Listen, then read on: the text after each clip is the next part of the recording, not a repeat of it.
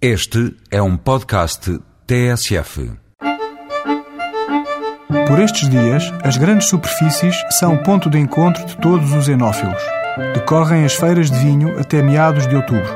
Trata-se de uma oportunidade para o reforço da sua garrafeira com bons vinhos a melhores preços.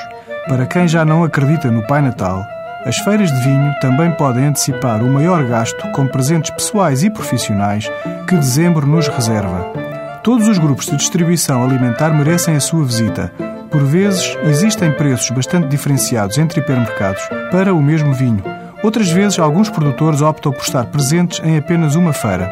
Prepare-se, com ou sem o auxílio dos guias que agora saem para o mercado, e descubra grandes vinhos a melhores preços. O Grupo Feira Nova Pingo Doce optou por propor vinhos com uma relação qualidade-preço irrepreensível e aposta na maridagem com sabores exclusivos que fazem as delícias da dieta mediterrânica, de acordo com o editorial da brochura. A aposta da venda à caixa, com a promoção Leve 6, Pague 5, é tentadora. O grupo Auchan também tem uma iniciativa feliz. Em colaboração com o Concurso Nacional de Vinhos Engarrafados, nas suas lojas, os enófilos encontrarão todos os vinhos que ganharam o prémio máximo da competição, Troféu Prestígio. Também estarão à venda muitos dos vinhos que mereceram medalha de ouro ou de prata. Entre eles, o ouvinte encontrará uma das referências nacionais, pioneiro no uso da casta francesa Cabernet Sauvignon, o Quinta da Bacalhoa, na colheita de 2005.